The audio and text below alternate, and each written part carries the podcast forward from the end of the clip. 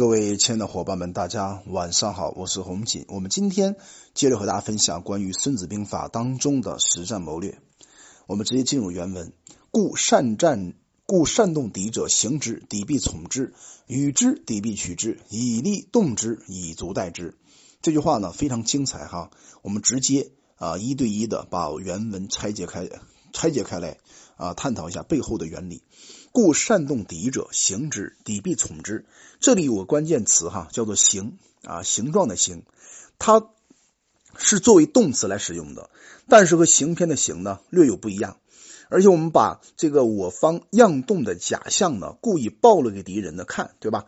让敌人呢信以为真，发生错觉，最后呢听知我方的调动，这是我们试行的一种最终想法。与之，故敌必取之，什么意思啊？哎，给予敌人小利、小恩、小惠啊，使敌人呢一定贪利而取之嘛，对不对？这一点的话，我们可以看出很多商场在过节啊、过年呐，或者不同的重大节日呢，他会打折的方法来诱引很多男士、女士，包括很多的这个。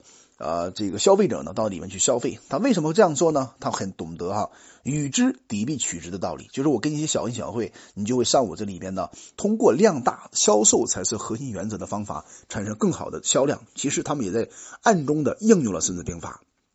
接着来讲，以利动之，以足待之，就是用小利啊来调动敌人，用部队呢在途中设伏打这个包袱，这个这个埋伏战。以等待敌人呢被调动当中啊，中途时候呢，我们掩击而消灭对方，就是以利动之啊，把对方引蛇出洞，对吧？以足待之，我准备好了，你过来吧，过来我就打你，对吧？就这种方法，其实说白的话就这个意思哈。那么从这里面我们可以看出来呢，孙子指出呢，要做到哈，善于调动敌人，就要善于试行。我说讲过了，这个事情的话是静态之行，就是静态的，不是动态的。这一点我们要强调很清楚的，那使敌人呢发生判断上的错觉，用这种方法呢来利诱敌人。敌人的话看到利的话就会贪嘛，一贪的话就使敌人被我方调动了，对吧？我们呢就会趁其敌人没有立足未稳的时候呢来攻击他。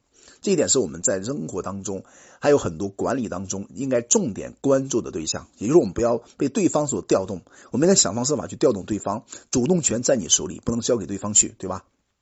那这是《孙子兵法》关于野战当中调动敌人的作战思想，那其中呢也含有后来运动战思想的基本萌芽。那对于这一点的话，那有些人呢不认不承认啊，有人也怀疑，比如说采取回避的态度啊，对不对？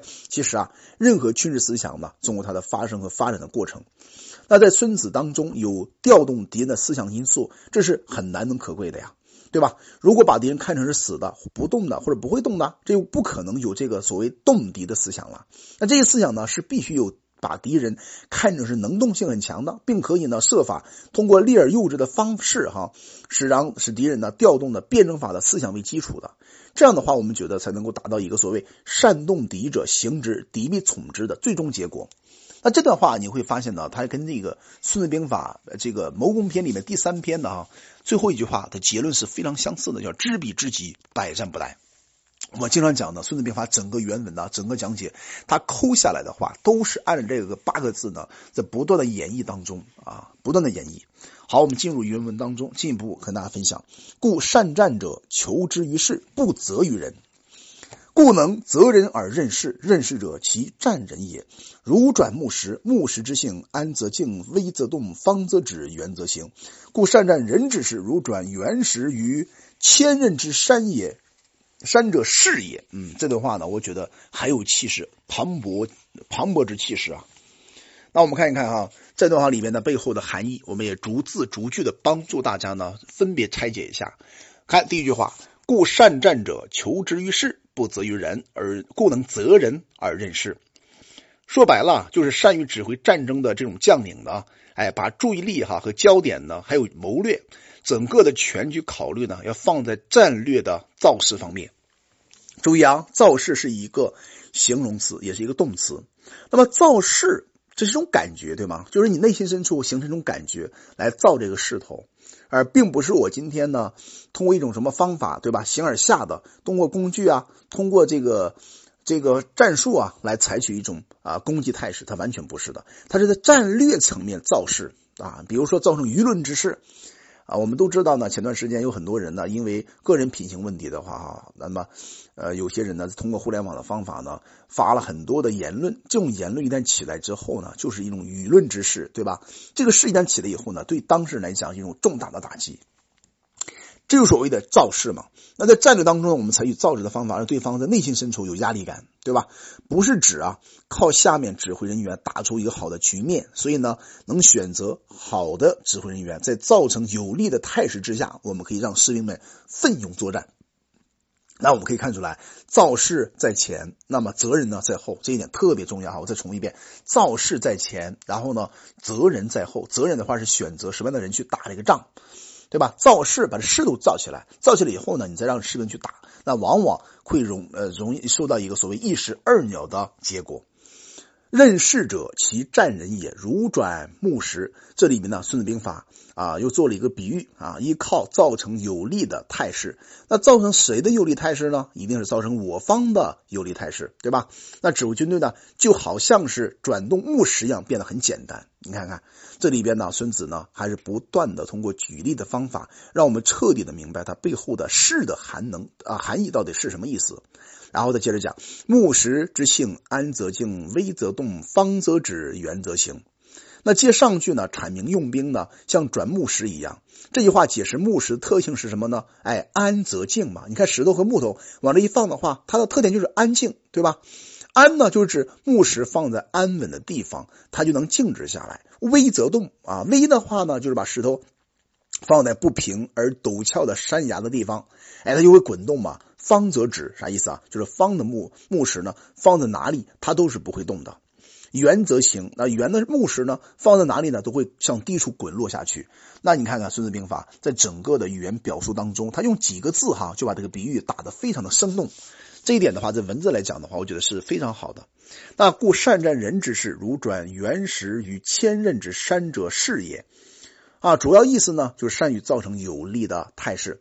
指挥军队呢，打仗的人，他指挥的军队啊，就像推动圆的石头与八百丈高山陡坡啊这种地方呢，滚下来那样自然飞快而停不住，我们称为势能。你想象一下哈，从这个高高的喜马拉雅山当中，那斜坡滚落一块石头。那你在底下一看啊，这种感觉是什么呢？就是态势嘛，对吧？你觉得那个石头没有跑到你身边呢，但你感觉很有压力，为什么呢？那个势的能啊，就是有冲击力。那孙子呢，在讲述这个这样的一种感觉。那上篇我们分享过的，孙子说：“若决积水于千仞之溪者，行也。”这篇呢是说：“如转原石于千仞之山者，是也。”一个是讲溪水，对吧？一个是讲这个山石。前者呢着重在积水的物质力量，后者呢在卷原石与千仞之山的运动的速度和活力冲击力方面，它来表达一种认识的可能性，对不对？那我们讲到这里的话呢，我们可以看出来啊，做一个简单的总结。那么今天的兵事篇呢就讲完了，我们下一篇就会讲啊更加好的，就是整个孙子兵法里面最核心的部分，我们称为虚实篇。那孙子形象的哈，用掘积水的。这种方法呢，具体表达了运动的物质，比如说用转原始的方式呢，表达物质的运动啊，那这是古代哈物质论和运动论的朴顺的基本思想。那么这种方法呢，我们可以看出来，一切物运动啊，都是物质的运动的这种这种这种状态。那在军事理论方面，我觉得《孙子兵法》已经达到一个很高的高度了。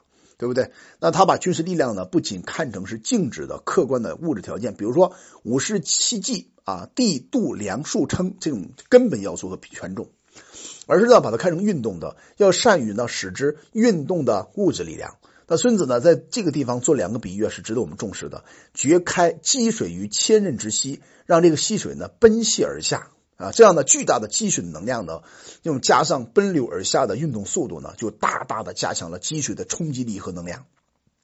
那这就是行啊，刚我们讲过行嘛，对吧？是行，转动千仞之山的原石飞滚而下，你想象一下哈，形成高速度的运动，以加强这种冲击力和能量，我们称为势啊。一个行，一个势嘛，一个静态的，一个动态的。那孙子呢，要求善战者要善于认识造势和缩短截，就是冲击的距离。以保证啊冲击时有猛烈的冲击速度和强大的攻击力，那这就是孙子呢对将帅哈发挥主观能动性作战当中的一个根本要求。